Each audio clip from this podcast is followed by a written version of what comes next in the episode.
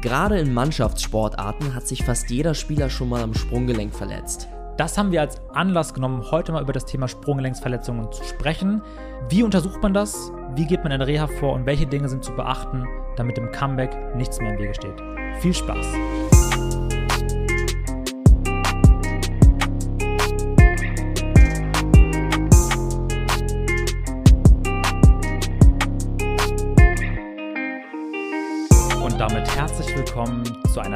Folge von Training ohne Limit. Mein Name ist Silvan Schlegel und ich sitze hier zusammen mit dem wunderbaren Hendrik Senf. Und Hendrik, ich habe mal direkt eine Startfrage an dich. Mhm. Wann bist du das letzte Mal umgeknickt? Ich glaube, das letzte Mal umgeknickt bin ich beim Laufen. Tatsächlich bin ich heute früh sogar ganz leicht weggeknickt. Okay. Aber ich habe mich beim Umknicken noch nie verletzt. Noch gar nicht. Noch gar nicht. Also es hat dann kurz gezwickt und unmittelbar nach dem Zwicken bin ich dann erstmal ein Stück spazieren gegangen, habe in mein, in mein Sprunggelenk reingehorcht und hab's dann noch, ich, also pass auf, ich bin aus dem Haus rausgekommen Mhm. und bin direkt, das erste, was passiert ist, ist, ich bin beim Losjoggen gleich ein Stück weggeknickt Nein. und ähm, ja, aber nachdem ich dann das etwas aufgewärmt hatte und dann wieder begonnen habe, locker zu joggen, war alles wieder fein. Und so war es eigentlich mein ganzes Leben lang. Und das ist eigentlich eine super Vorgehensweise, damit umzugehen. Warum das so ist, das werden wir heute in diesem Podcast klären. Warum der Körper das sehr, sehr gut regulieren kann. Du meinst, warum es gut ist, dann trotzdem weiterzumachen? Aha. Und Zumindest, wenn die Verletzung nicht zu stark ist. richtig. Ja, gut, wenn es jetzt durchgebrochen gewesen wäre, dann wäre es mit Sicherheit nicht die klügste Entscheidung gewesen, weiterzulaufen. Aber gerade bei diesen Bagatellverletzungen, also wo vielleicht gar nicht so viel passiert ist, sondern der Körper nur mal in eine Bewegung gebracht wurde, die über das Maß hinausgeht, was erstmal stabilisiert werden konnte und aber nicht was durchgerissen ist, sondern vielleicht nur was gezerrt ist, dann kann es durchaus sein, dass diese Information über das Laufen das Beste ist, was man machen kann. Verstanden, okay. Warum reden wir überhaupt über das Thema Sprunggelenk? Ganz einfach deshalb, weil es eine der häufigsten Sportverletzungen ist, Ja. die äh, insbesondere bei Mannschaftssportarten auftritt, oder? Ja, auf jeden also nicht Fall. nur bei mir beim, beim Laufen ist da ein Risiko, sondern natürlich vor allem bei Handballern, bei Fußballern oder bei vielen, vielen anderen Sportarten, die ich natürlich jetzt nicht genannt habe.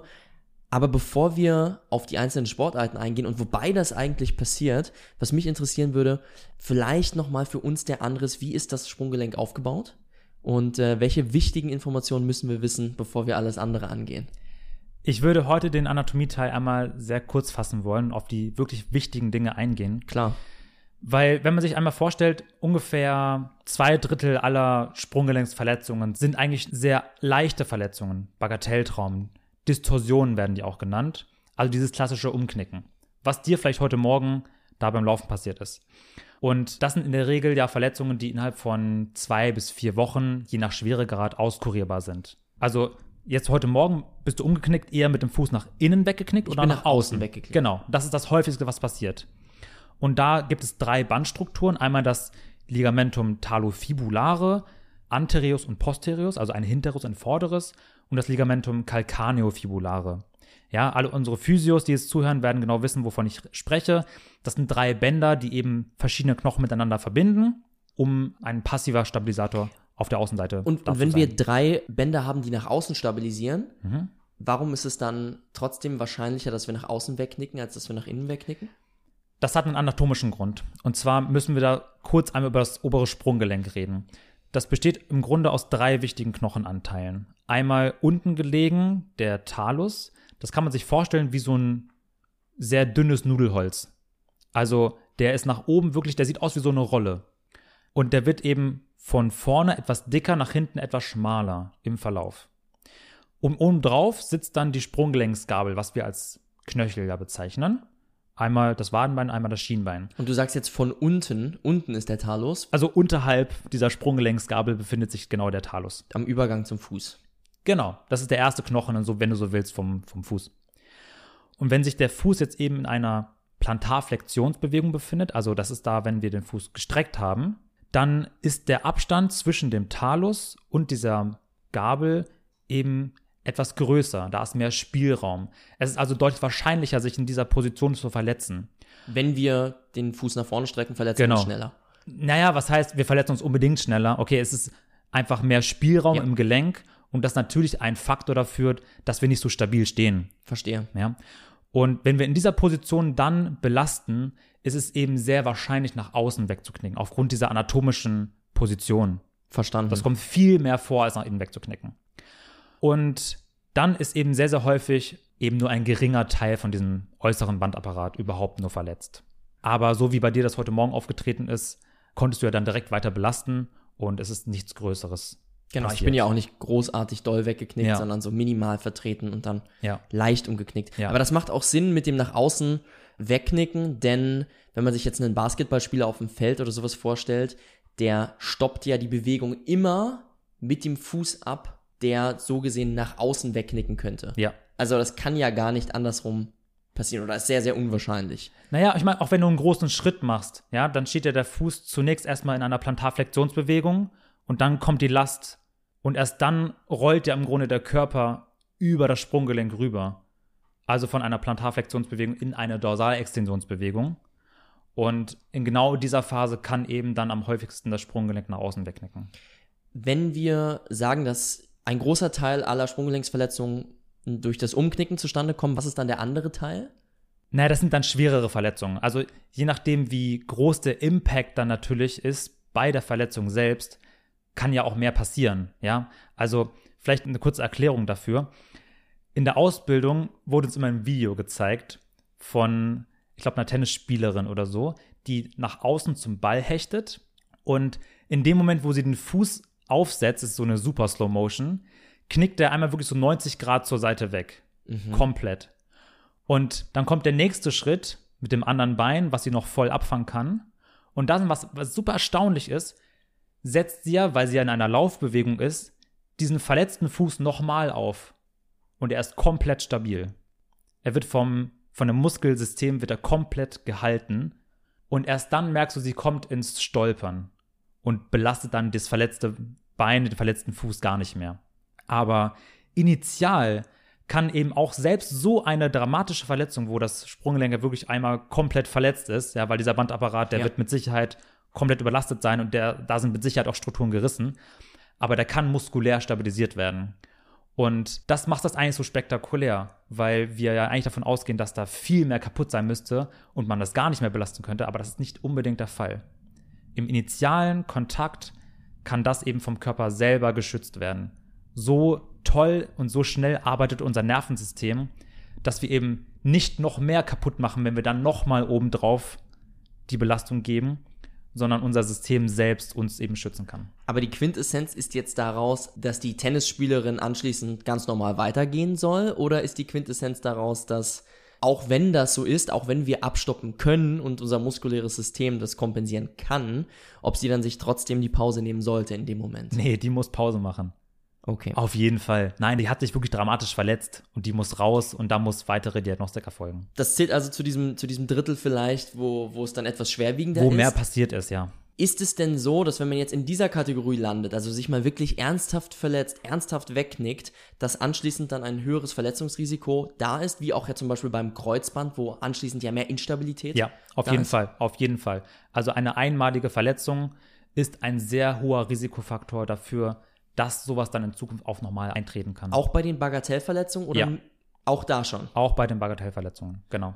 Deswegen hört man natürlich auch so häufig, dass äh, Sportler sich immer, immer wieder an den Sprunggelenken Mhm. verletzen. Wahrscheinlich nicht nur wegen der Sportart, sondern einfach, weil sie die Wahrscheinlichkeit durch ihre vorherigen Verletzungen schon dramatisch erhöhen. Richtig. Was mich sehr interessiert ist, neben der Sportart, die ja schon alleine ein Risikofaktor sein kann, oder auch vorhergehende Sprunggelenksverletzungen, wie wir gerade besprochen haben, was erhöht grundsätzlich das Risiko?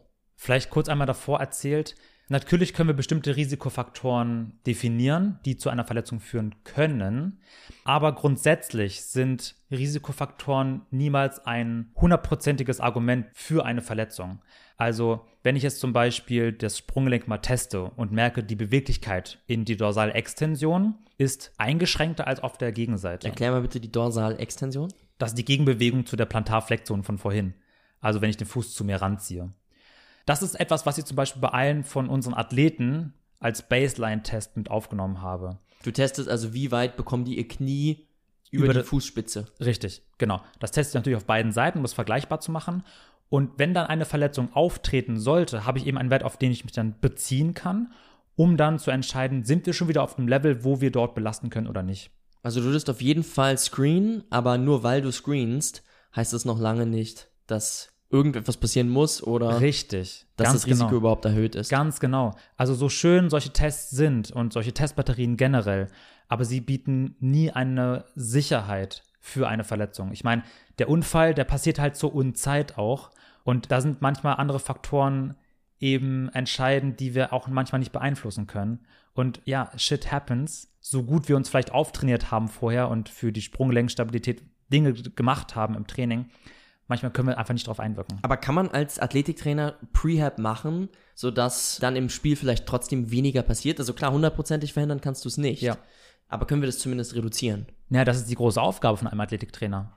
Eben dafür zu sorgen, dass diese Risikofaktoren definiert werden und dann minimiert werden. Was können wir noch machen? Einen anderen Faktor haben wir gerade schon genannt, nämlich ist das Wiederverletzungsrisiko natürlich auch ein Risikofaktor, weil eben aufgrund der ersten Verletzung dann natürlich das Risiko für eine weitere Verletzung steigt, ist das auch ein Risikofaktor dann für eine Verletzung. Klar, Ja. nachdem man sich jetzt natürlich zweimal verletzt hat, kann man das nicht mehr ändern. Richtig. Das muss man sich vorher überlegen, in Anführungszeichen. aber gut. Was gibt's noch? Dann selbstverständlich ähm, Kraftdefizit der Unterschenkelmuskulatur. Ich habe gerade darüber gesprochen, wenn diese Verletzung passiert, regelt sofort das Nervensystem dagegen, dass das Sprunggelenk stabilisiert wird. Und wenn die Kraft da natürlich nicht ausreicht, um das Sprunggelenk zu, zu stabilisieren, ist das auch ein Faktor dann, der zu einer Verletzung führen kann. Und dann selbstverständlich, wenn man sich einmal Gedanken darüber macht, wann solche Verletzungen eigentlich auftreten, ist das eher am Ende von so einem Spiel, nicht am Anfang, sondern wenn die körperliche Ermüdung einsetzt, wenn das Nervensystem vielleicht nicht mehr so on point ist, die Koordination aufrechtzuerhalten und dafür zu sorgen, dass wenn das Sprunggelenk an eine Position kommt, wo es eben dann umknicken könnte, die Muskulatur eben nicht mehr gegenhalten kann und dann eine Situation passiert, die über das Maß hinausgeht, was der Körper kompensieren kann. Also wenn wir muskulär gut austrainiert sind im Unterkörper, dann haben wir die Möglichkeit, die Bewegung besser abzufangen oder. Abstoppbewegung und damit Richtig. ist das Risiko schon mal verringert. Und das Zweite, was du auch gerade am Ende jetzt noch gesagt hast, bei so einem langen Spiel ist es dann mit Sicherheit sinnvoll, nicht zu stark zu ermüden. Und da würde ja, könnte ich daraus schlussfolgern, dass wir jetzt über eine sehr gute Ausdauerfähigkeit möglicherweise dann Ja. auch unser Risiko senken können. Ja, was dann wieder auch Job vom Athletiktrainer ist. Ne, für die Kondition, für die Kraftausdauer über so ein langes Spiel eben hinweg dann zu sorgen. Und äh, genau, darüber dann eben das Verletzungsrisiko zu minimieren. Eine weitere Sache, die ich mir noch vorstellen kann, ist natürlich, dass wir uns nicht nur, also wir, dass wir nicht nur dieses Spiel selbst betrachten können, in dem sich jetzt der Spieler verletzt, sondern man muss höchstwahrscheinlich auch das gesamte Training oder die ganze Saison, die vorher eingegangen ist, die muss man mit berücksichtigen. Ne? Ja. Und das ist ja auch etwas, was du häufig schon angesprochen hast im, im Zusammenhang mit, wie viel äh, Belastung geben wir dem System und wie viel Erholung geben wir dem System. Gibt es da Möglichkeiten, vielleicht metrisch festzuhalten, wie sehr wir belasten können versus wie viel Erholung wir brauchen? Ja, das Ganze nennt sich das akute chronische Belastungsverhältnis. Im Englischen ist es Acute Chronic Workload Ratio. Und es beschreibt im Grunde das Verhältnis zwischen der akuten Belastung, die ich vielleicht in der aktuellen Trainingswoche habe oder hatte, im Verhältnis zu den letzten vier bis sechs Wochen.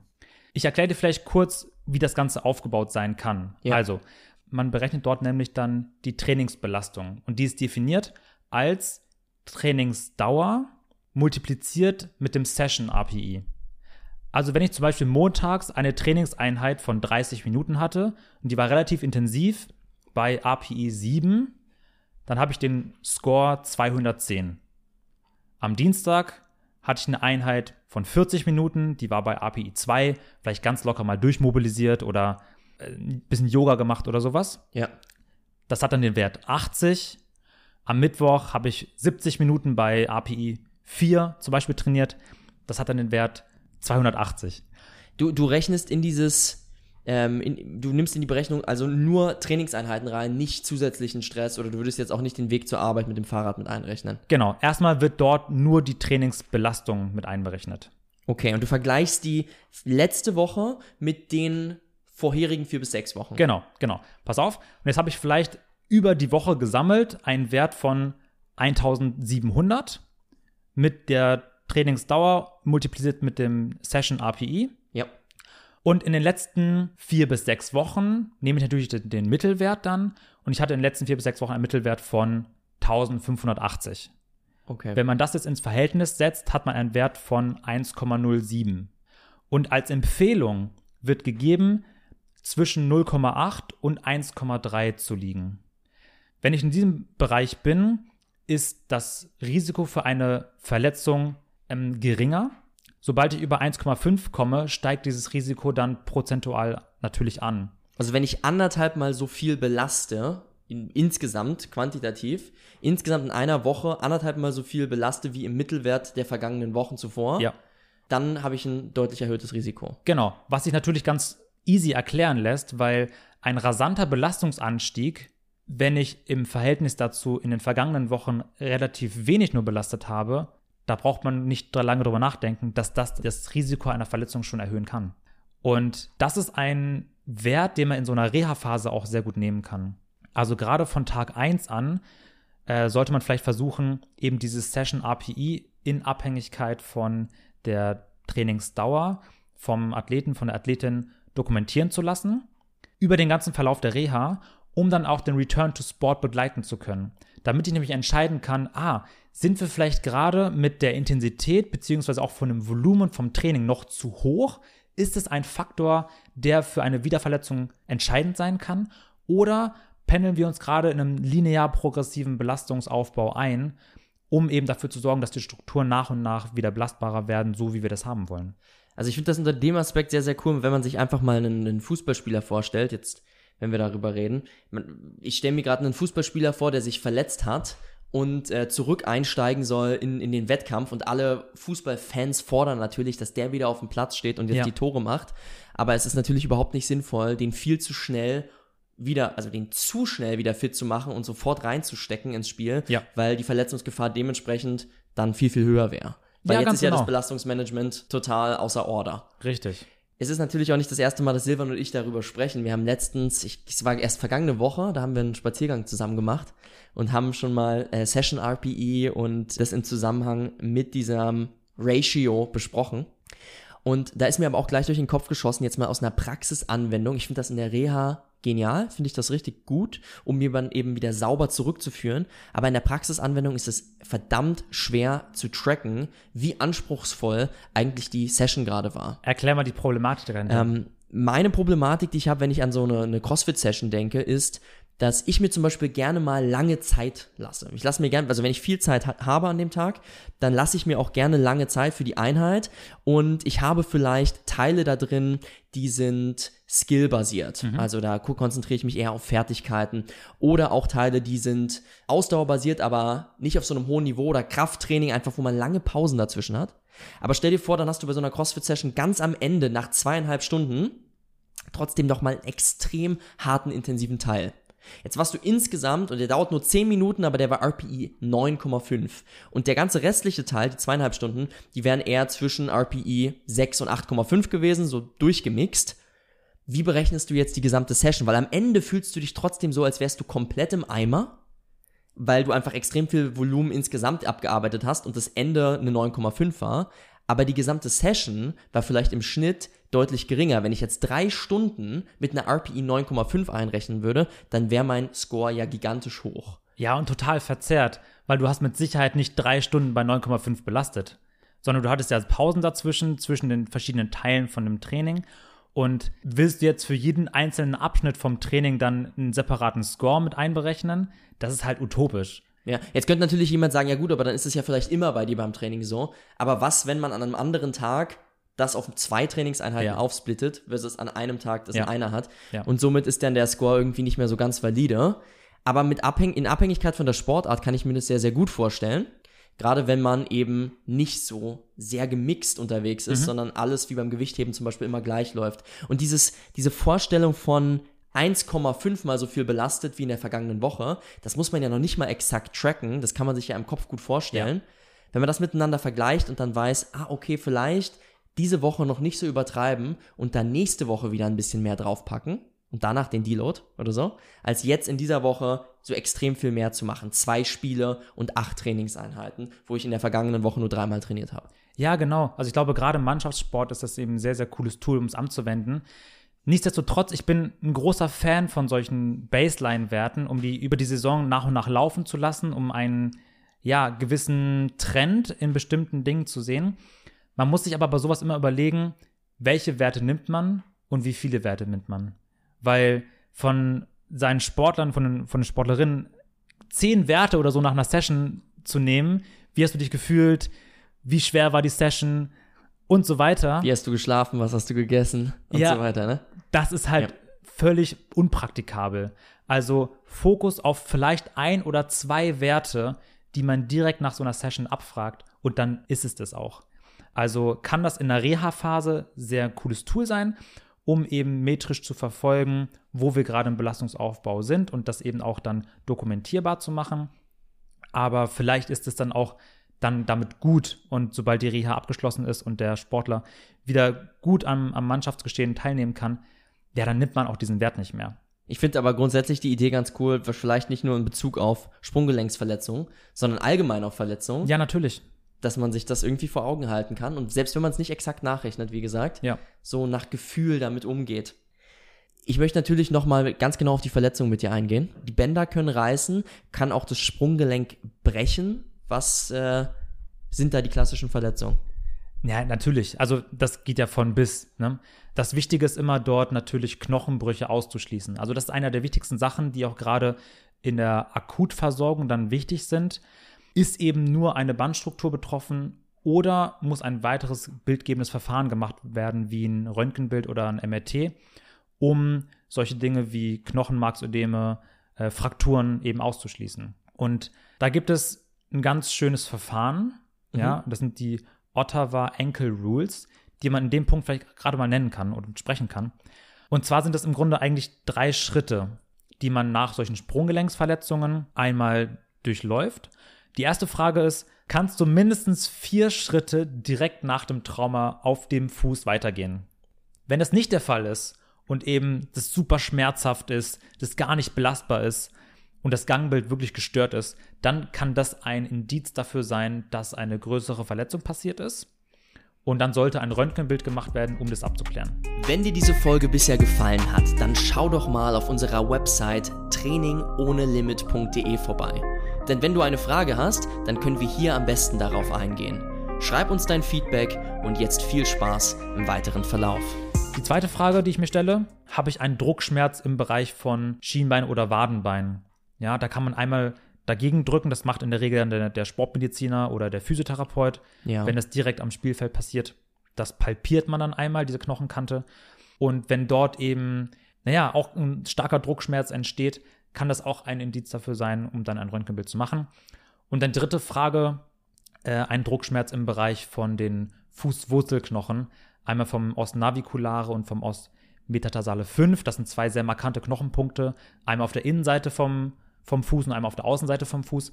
Auch da kann es zu Frakturen natürlich kommen, weil die eben sehr, sehr markant an der Oberfläche liegen. Und je nach Größe von der Verletzung und je nachdem, wie unglücklich ich vielleicht auch auftrete, können da selbstverständlich dann hohe Kräfte einwirken und den, den Knochen brechen. Also das ist eben wichtig, diese drei Schritte einmal zu durchlaufen, um akut zu entscheiden, muss ich jetzt ein Röntgenbild machen oder nicht, weil ansonsten ist die Bildgebung eigentlich nur empfohlen, wenn ich so einen Verdacht auf eine größere Verletzung habe, ansonsten nicht. Dann ist es konservativ sehr, sehr gut machbar. Das hört sich natürlich so an, als ob das jetzt schon ein Schritt ist, der am besten mit dem Physiotherapeuten zusammen durchgeführt wird. Vor Ja. allen Dingen, wenn man gar nicht weiß, wo die Fußwurzelknochen liegen. Ja, Der ist natürlich nicht immer am Spielfeldrand mit dabei oder auch beim Wandern, wenn man da vielleicht mal umknickt. Ähm, da hat man also diese Vier-Schritt-Möglichkeit, die vier Schritte zu machen, um festzustellen, ob es direkt ein arges Problem ist oder nicht. ja, Ich hatte tatsächlich auch mit einer Kundin Erfahrung von mir gemacht, die auch Probleme bei der äh, Dorsalflexion, also bei dem Anziehen der Fußspitze hatte, schon im Vorhinein war sie da sehr unbeweglich und tatsächlich ist sie im, im Wanderurlaub dann sehr stark umgeknickt. Also wer weiß, vielleicht hing das ja miteinander zusammen. Kann man natürlich nicht zu 100% sagen. Ähm, wenn ich jetzt an sie denke, sie hat keinen Physiotherapeuten dabei und hat jetzt dieses Problem im Urlaub, auf einmal ist sie da gerade am Berg wandern und jetzt tut's richtig weh, sie knickt weg. Was kann sie da machen? Was macht man akut? Wir haben ja schon öfter über Akutversorgung gesprochen. Da gibt immer dieses eine Stichwort Pechregel oder auch im Englischen die, die RISE-Regel. Das beschreibt das gleiche Verfahren. Und das ist inzwischen ja wirklich veraltet. Wir haben darüber gesprochen und es wird nicht mehr angewendet. Was kann man aber trotzdem machen? Vielleicht erstmal, äh, gerade wenn es beim Wandern ist passiert, dann den Schuh mal auszuziehen, den, den Socken mal auszuziehen, den Fuß mal zu checken. Ist irgendwie etwas in einer Stellung, in der es nicht sein sollte? Äh, ist eine große Schwellung aufgetreten oder nicht? Und dann für Schutz sorgen. Also wenn ich was habe, um den Fuß zu schienen, auch wenn es nur irgendwie ein Teil vom T-Shirt oder so ist, mit dem ich das fest drum bin. Aber jetzt noch vor den vier Schritten oder erst nachdem man festgestellt hat, ups, nee, die vier Schritte gehen nicht? Genau, wenn das dann nicht geht, okay, dann sorge ich für eine Schienung. Also wickel ich mir ja ein T-Shirt drumherum und pack das dann irgendwie wieder in den Schuh mit rein, dass der Fuß mehr geschützt ist. Und am besten, weil ich habe ja in der Regel beim, beim Wandern auch ein bisschen äh, Wasser dabei oder vielleicht bin ich gerade an einem Gewässer, sorge ich dafür, dass das Ganze auch ein bisschen kühlt wird, um den Schmerz zu reduzieren. Also noch nie, nicht, nicht zwangsläufig komplettes Eis, ja. sondern eben diese kühle genau. Temperatur, die vielleicht genau. so, ein, so ein Bergbach mit sich bringt. Ja, weil wir eben dafür sorgen wollen, dass das lymphatische System weiter arbeiten kann. Um wenn es zu kalt wäre, würde das nicht unterdrücken wir das, genau. Und deswegen am besten so, naja, einfach ein bisschen kaltes Wasser drauf, äh, diesen, dieses T-Shirt, was wir vielleicht rumwickeln, darin tränken oder den Socken, den wir dann anziehen und äh, dann für, ja, einfach Schmerzreduktion über die Kühle sorgen. Also kann ich das Eis weglassen und dann lieber eben dafür sorgen, dass äh, die Wundheilung laufen kann. Und da sind eben Schutz und Stabilisation dann ganz, ganz wichtig. Also wir haben unsere zwei Gruppen. Die eine Gruppe, bei die eigentlich nach den vier Schritten merkt, ich kann weitergehen, dann geht sie ganz entspannt weiter und versucht nicht noch zu sehr Schaden anzurichten, aber zumindest wird dann auch nicht zu sehr geschont. Und Gruppe 2 muss dann auf jeden Fall einen Schritt zurückfahren, schonen, Kompression und Stabilität geben und äh, kann zusätzlich kühlen und vielleicht hochlagern mhm. oder solche Dinge. Ich erinnere mich mit der, mit der ersten Gruppe immer an eine Story, die du gebracht hast in einem Podcast, und zwar die Bambi-Story. ja. Du hast mir damals eine Geschichte erzählt. Ich kann nicht mehr zusammenbringen, an welchem Podcast wir darüber geredet haben. Kannst mhm. du die nochmal ganz kurz anreißen für uns? Ja. Also wir stellen uns vor, Bambi läuft durch den Wald und stolpert über eine Wurzel, umgeknickt. Ja, Sprunggelenk mhm. verletzt. So ein Jammer. Und wenn man sich anschaut in der Natur, was macht so ein Reh, was macht Bambi? Mit Sicherheit nicht entlasten, hochlagern, Eis drauf und sechs Wochen im Bett chillen und auf Krücken laufen. Sondern was macht das Reh? Es läuft weiter. Vielleicht sind die ersten paar Schritte ein bisschen holprig und es stolpert noch ein paar Mal. Aber dann nach fünf, sechs Minuten vielleicht läuft es wieder ganz normal. Und genau so sollten wir eigentlich auch als Menschen vorgehen. Jetzt weiß ich auch wieder, warum ich mich daran erinnert habe. Und, und zwar hatten wir damals die Diskussion, ähm, ich glaube, du meintest, Bambi wird ganz normal weiterlaufen, außer vielleicht beim Schlafen. Und da habe ich zu dir gesagt, du, nee, Pferde, die schlafen im Stehen. Ich schätze mal, Bambi wird auch im Stehen schlafen und sich nicht hinlegen zum Schlafen. Aha, ja, genau, und ich erinnere mich. Und das haben wir so stehen gelassen in der Folge und danach wurde mir persönlich eine Nachricht zugeschickt, dass das bei Rehen aber nicht der Fall ist, sondern nur bei Pferden. Beziehungsweise die können sich auch hinlegen, keine Frage, aber die schlafen auch überwiegend im Stehen. Eine Reh legt sich zum Schlafen dann doch hin. Aha, aber also, nicht ins Bett, äh, sondern wenn ihr Nest. mehr wisst als wir, dann könnt ihr uns natürlich das gerne zukommen lassen. Dann lernt ihr auch was. Ähm, an der Stelle sollten wir auf jeden Fall jetzt äh, zu dem nächsten Punkt kommen, und zwar zu dem, bei dem man dann doch zu seinem Physiotherapeuten den Weg geschafft hat. Mhm. Und jetzt nicht mehr nur selbst blöd überlegen muss, ja, was macht man jetzt eigentlich? Setzt man sich hin oder geht man weiter, sondern äh, was kann der Physiotherapeut uns jetzt noch mit auf den Weg geben? Worauf sollte der vielleicht auch achten und ähm, was können wir lernen? Also natürlich ist es essentiell, eine gute Diagnostik zu machen, nichts zu übersehen, um dann auch einen optimalen Therapieverlauf einzuleiten. Das Problem bei vielen orthopädischen Tests, gerade nach solchen akuten Verletzungen, ist, dass die Aussagekraft dann, naja, ich sag mal, ein bisschen schwierig ist. Also wie zum Beispiel beim Kreuzband, wo ich dann so einen Schubladentest machen möchte, mhm. aber aufgrund von der Muskelspannung, von der inneren Schwellung, das Kniegelenk so mechanisch schon stabilisiert ist, dass ich diese Schublade eigentlich gar nicht als positiv oder negativ testen kann. So eine Schublade gibt es auch am Sprunggelenk. Wenn dein Sprunggelenk richtig dolle wehtut, Meinst du, da wirst du Beweglichkeit zulassen? Ich glaube nicht, sondern du wirst muskulär so stark das fixieren, dass eben diese Aussagekraft von so einer Schublade am Sprunggelenk halt einfach sehr gering ist. Das gleiche bei allen anderen orthopädischen Tests, die am Sprunggelenk durchgeführt werden. Die sollte man in der Regel nach vier bis fünf Tagen einmal wiederholen, beziehungsweise das erste Mal dann testen, wenn ich akut ausschließen kann, dass eine schwerere Verletzung äh, nicht eingetreten ist und nach eben diesen Ottawa Ankle Rules äh, eben kein Röntgenbild gemacht werden muss. Und wenn ich dann nach fünf Tagen merke, hey, die Beschwerden, die gehen irgendwie nicht weg. Ja, also die Schwellung, die bleibt weiter, geht nicht zurück. Das Gangbild ist weiter deutlich eingeschränkt. Äh, die Schmerzempfindlichkeit am Sprunggelenk, an diesen markanten Knochenpunkten, die ich da auch äh, dann palpiere, die ist weiterhin sehr, sehr hoch. Dann kann es durchaus Sinn machen, mal dann entweder ein Röntgenbild zu machen oder ein MRT, um eben weitere Verletzungen dann ausschließen zu können. Und äh, da können natürlich solche Dinge wie, wie Knochenmarksödeme äh, entstehen. Ne? Gerade wenn du dir vorstellst, so ein Sprunggelenk knickt einmal 90 Grad um, dann können eben solche Ödeme auch im Knochen entstehen. Und äh, das ist natürlich etwas, was äh, auch anders betreut werden muss, anders nachbehandelt werden muss. Und diese Dinge sind dann sehr, sehr wichtig mit dem Physiotherapeuten und mit dem behandelnden Arzt zu klären. Aber bei Sprunggelenksverletzungen kann es natürlich auch zu langanhaltenden Instabilitäten kommen. In der Regel sprechen wir da von drei Monaten und noch mehr Zeit. Und dann muss man differenzieren, ob sowas mechanisch, also aufgrund von einer ungenügenden Bandfixation äh, ursächlich ist, oder ob das funktionell nicht stabilisiert werden kann. Also ob das äh, über die Koordination von Nervensystem, Muskulatur dann einfach nicht gehalten werden kann. Und das sind drei wichtige Fragen, die ich mir dann stelle. Ähm, hatte mein Athlet, meine Athletin bereits vorher eine Verletzung, ja, also wo wir über Risikofaktoren wieder sprechen. Zweitens, Wann ist diese vorherige Verletzung aufgetreten, wenn sie aufgetreten ist? Vor zwölf Monaten oder über zwölf Monate schon her? Und berichtet meine Athletin, mein Athlet über wiederkehrende Symptome im Vorfeld von dieser Sprunggelenksverletzung jetzt? Also zum Beispiel Dinge wie solche Giving-Way-Phänomen, also dass das Bein, äh, das Sprunggelenk auf einmal so ungewollt wegsackt, ja, oder wirklich eine subjektive Instabilität wahrgenommen werden kann am Sprunggelenk selbst oder ob wiederkehrend so Verstauchungen im Sprunggelenk auftreten. Und wenn diese Faktoren erfüllt werden, dann kann es durchaus dafür sprechen, dass dieses Sprunggelenk chronisch instabil ist. Und das ist dann eine Situation, in der eventuell auch eine Operation nötig ist, um eben mechanisch wieder für eine Stabilisation zu sorgen, ähm, wenn sie eben ungenügend ist und immer wieder solche Verletzungen auftreten. Ich habe schon öfter gehört, dass jemand, der sich sehr, sehr oft am Fuß, äh, am Sprunggelenk äh, verletzt hat, einfach irgendwann gesagt hat, ja, wenn ich umknicke, ich, ich knicke so häufig um, da passiert schon gar nichts mehr. Die Bänder sind eh alle schon durch. Ja. Was sagst du dazu? Die sind schon ausgeleiert und, ja, so, und, und solche, halten sowieso nicht mehr.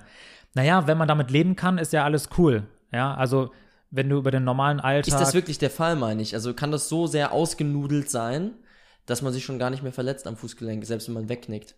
Es kann einfach so hypermobil sein, dass dein Sprunggelenk eben bis 90 Grad wegknicken kann und nichts passiert.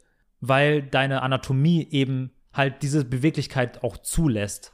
Dementsprechend, klar kann das der Fall sein. Und wenn ich damit gut klarkomme, dann ist ja auch alles fein. Wenn es Probleme macht und du deswegen zum Therapeuten gehst, dann wird es offensichtlich nicht fein sein. Dementsprechend muss man sich dann überlegen, ob vielleicht eine Operation sogar Sinn macht. Ne? Ja, genau. Immer in der Entscheidung mit dem behandelnden Physiotherapeuten, mit dem behandelnden Arzt um das eben auch dann gut abzuklären und ähm, zu betreuen. Wenn wir jetzt jemanden wieder zurückbringen auf den Weg von seiner Verletzung hin zu Sportfähigkeit oder einfach Alltagsfähigkeit, müssen wir dann unterscheiden zwischen chronischen Verletzungen und äh, akuten oder ist das eigentlich der gleiche Weg in der Reha? Also prinzipiell ist es der gleiche Weg. Natürlich geht es bei der chronischen Verletzung darum, dann zu entscheiden, muss operiert werden oder nicht. Und dann beginnt ja wieder eine neue Reha-Phase nach der Operation. Aber in der Regel probiert man erstmal einen konservativen Ansatz und der unterscheidet sich nicht von dem Ansatz, den ich bei akuten Erstverletzungen äh, durchführe. Es geht nämlich da ja darum, das Überdehnen von diesen neu verletzten Strukturen zu vermeiden und eine Schmerzprovokation zu reduzieren. Also muss ich mein Gewebe davor schützen, sich wieder zu verletzen. Deswegen habe ich empfohlen, bei deiner äh, Kundin, die da sich beim Wandern verletzt hat, das Sprunggelenk zu stabilisieren. Ja, dass eben keine erneute Verletzung passiert. Aber was kann man akut trotzdem machen? Dafür sorgen, dass die Range of Motion sich verbessert. Weil durch diese Schwellung ist das natürlich eingeschränkt und ich brauche ja wieder eine hohe Range of Motion nach und nach. Also ist das etwas, was ich auch frei und unbelastet gut machen kann. Also lege ich mich zum Beispiel an meine Bettkante oder an die Kante von der Behandlungsliege, lasse den Fuß frei hängen und mache aktiv, selbstständig mit dem Sprunggelenk solche kleinen Zirkelungen. Nach rechts, nach links und schau mal, bis wo kann ich denn eigentlich belasten?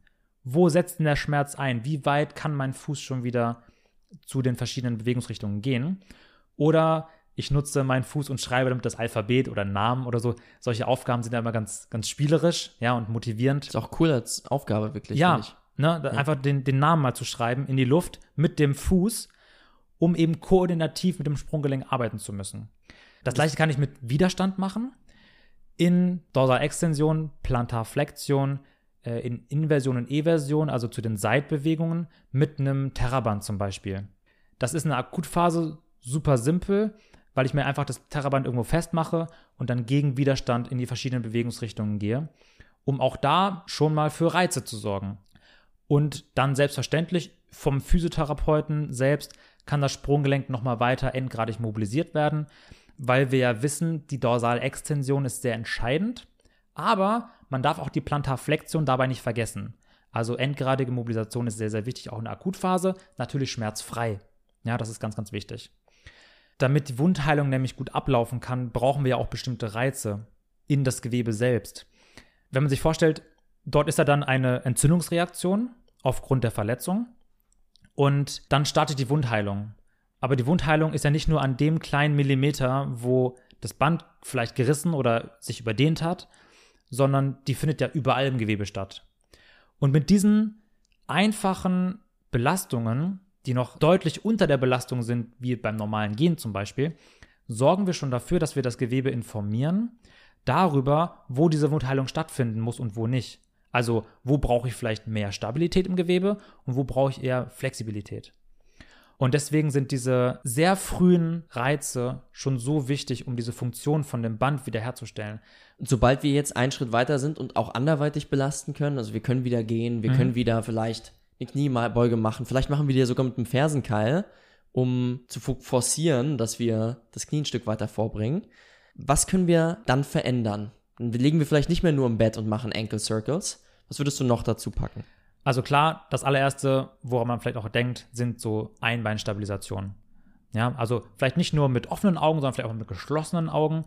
Es macht es deutlich schwieriger, das Sprunggelenk zu stabilisieren. Worauf ich dabei achte, ist, dass der Fuß in so eine das nennt sich Equilibriumsreaktion. Wenn man sich mal hinstellt auf einen Fuß und mal darauf achtet, was der Fuß die ganze Zeit macht, der bewegt sich nach rechts und links und probiert eben, wenn ich auf einem Bein stehe, probiert eben die ganze Zeit eine Position auszugleichen, dafür zu sorgen, dass ich überhaupt auf dem einen Bein stehen kann. Das ist sehr, sehr wichtig. Das funktioniert am Anfang meist noch nicht so gut. Da ist diese Ausgleichsbewegung oft über das Knie oder über das, über das Hüftgelenk geregelt, also dass ich da versuche, das Gleichgewicht zu halten.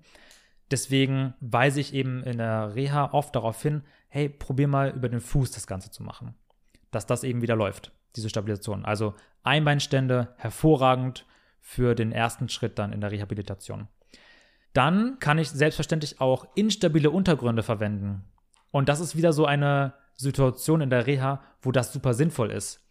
In anderen Phasen ist es gar nicht mehr sinnvoll, aber da haben wir eine separate Folge zu gemacht. In der Erstphase der Reha kann ich das nutzen, um Krafttraining zu machen, aber eben ganz spezifisch auf das Sprunggelenk. Weil wenn ich mich auf so ein Wackelpad stelle, ist es natürlich koordinativ viel schwieriger, das Sprunggelenk zu stabilisieren und die Unterschenkelmuskulatur muss viel mehr arbeiten. Also ist das mein erstes Krafttraining, bevor ich vielleicht an die Langhantel zurückgehe. Also sind in dieser Phase instabile Untergründe hervorragend, um auch da die ersten Reize zu setzen. Würdest du weiterhin als Hausaufgabe das Enkelalphabet mit auf den Weg geben? Natürlich. Klar, gerade koordinativ und einfach für Sicherheit zu sorgen, in die bestimmten Bewegungen reinzugehen, ohne vielleicht schon auf dem ganzen Fuß zu stehen. Je nach Schweregrad der Verletzung natürlich auch. Und dann hast du gerade schon genannt, wieder zurück in die Kniebeuge, vielleicht mit Fersenkeil. Ich würde sogar eher als den Fersenkeil einen Vorfußkeil verwenden. Also das ganze um Umkehren. Das ganze Umkehren. Also mit den Vorfüßen auf zwei Plates stellen, weil dann die Sprunggelenksbeweglichkeit eben forciert werden muss. Wobei ich da sagen muss, gibt es genug Leute, die jetzt ja vielleicht vor, vorhergehend auch schon nicht viel Beweglichkeit hatten, die dann überhaupt keine Chance haben, mehr runterzukommen. In die Kniebeuge zu kommen. Wenn ja, du nämlich vorher schon dein, deine Knie nicht weit nach vorn bekommen hast, äh, dann hast du mit einem Vorfußkeil gar keine Chance mehr. Dann setzt du dich eigentlich nur noch nach hinten und machst einen Good Morning. Das hat mit einer Kniebeuge dann nicht mehr viel zu tun. Ich weiß voll, was du meinst. Vielleicht nutzt man das auch, um dann eher sowas zu machen wie ein Kreuzheben. Also, dass ich Gewicht nach unten bringe, das Sprunggelenk in Dorsalextension führe, aber eben nicht nach hinten das Gewicht positioniere wie bei einer Kniebeuge, sondern es eher vorne halte und dann äh, die Möglichkeit habe, überhaupt da unten reinzukommen, ohne nach hinten wegzufliegen. Du hast im Grunde genommen bei der Aufgabe dann überhaupt gar nicht mehr die Last im Fokus, also wirklich gar nicht, sondern es ist eigentlich eine Beweglichkeitsaufgabe. Das ist eine Beweglichkeitsaufgabe, richtig, genau. Und ähm, deswegen eventuell dann mit Vorfußkeil muss man natürlich individuell entscheiden. Aber äh, mit solchen Dingen kann man selbstverständlich spielen, um mehr Belastung und mehr Input auf das Sprunggelenk zu bilden. Wie steigerst du über die Wochen die, die Belastung nach oben? Linear progressiv. Also mit Sicherheit fange ich sehr, sehr niederschwellig an und dann eben abhängig davon, wie schnell der Stoffwechsel mitarbeitet, wie schnell bestimmte Meilensteine in der Reha absolviert werden können, kann dann entschieden werden, gehen wir schon weiter. Ja, also da sind zum Beispiel Faktoren wichtig wie, kann der Einbeinstand stabilisiert werden auf einer flachen Untergrund? Eine einbeinige Kniebeuge von der Box runter, kann das stabilisiert werden, ohne viel nach rechts und links auszuweichen. Und wenn diese Kategorien eben abgehakt werden können, dann entscheide ich, gehen wir weiter oder nicht. Okay, aber wenn ich eins aus der Folge mitnehmen konnte, dann auf jeden Fall beim Weitergehen nicht die Belastung schneller steigern als 1,3 mal so viel wie in der vergangenen Woche. Ist das richtig, Silvan? Ganz genau. Also ruhig starten, nicht zu schnell hochsteigern und vor allem Basics first, weil das Sprunggelenk ist ja nicht allein dafür verantwortlich, dass unser Bein fest steht, sondern Knie- und Hüftgelenk ja auch. Also die gesamte Beinachse muss dann im Verlauf der Reha wieder trainiert werden.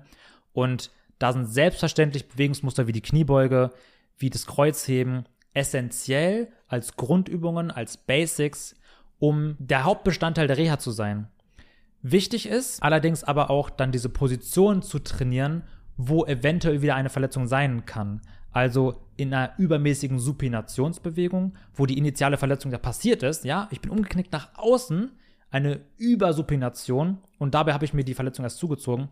Auch das sollte sowohl in einer freien als auch in einer geschlossenen Kette innerhalb der Reha trainiert werden, um eben darauf wieder vorzubereiten. Also den Körper diese Position zu zeigen, ihn dort stabilisieren zu lassen und das Risiko einer Wiederverletzung, wenn mal wieder so eine Situation auftritt, äh, zu minimieren. Allerdings selbstverständlich immer in Absprache mit der Athletin, mit dem Athleten, weil jeder hat individuelle Ziele. Nicht jeder möchte wieder in die Profi-Fußballmannschaft zurückkehren, sondern vielleicht nur wieder wandern gehen. Und äh, davon abhängig ist natürlich dann auch der Verlauf der Reha. Basics first, absolut äh, gut zu merken. Was ist mit Gadgets? Was ist mit Zusätzen wie Tapes und äh, Bandagen, Kompression dauerhaft? Macht das Sinn? Was brauchen wir da? Gerade in der Akutphase sind solche Bandagen oder auch so Sprunggelenks-Tapes sehr, sehr sinnvoll. Da gibt es von der VBG die Empfehlung, das für mindestens sechs Monate nach der initialen Verletzung zu machen.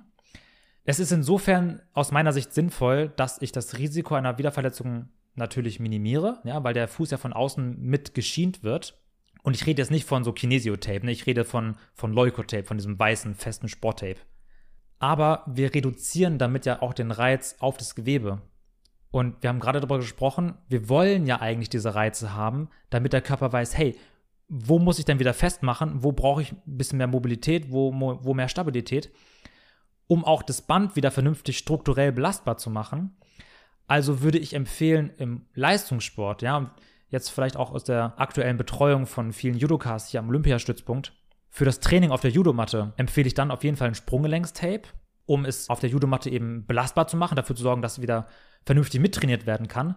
Aber im Kraftraum und dann zu Hause ohne das Tape dass das Sprunggelenk eben diesen Belastungen ausgesetzt wird und nach und nach wieder belastbar wird. Aber wäre da dann nicht auch ein Kinesiotape zum Beispiel in Ordnung, einfach nur um psychologisch sogar mitzustützen, dass man weiß, ja, man hat ein wenig Zug drauf, man hat ein bisschen Unterstützung? Auch das ist möglich.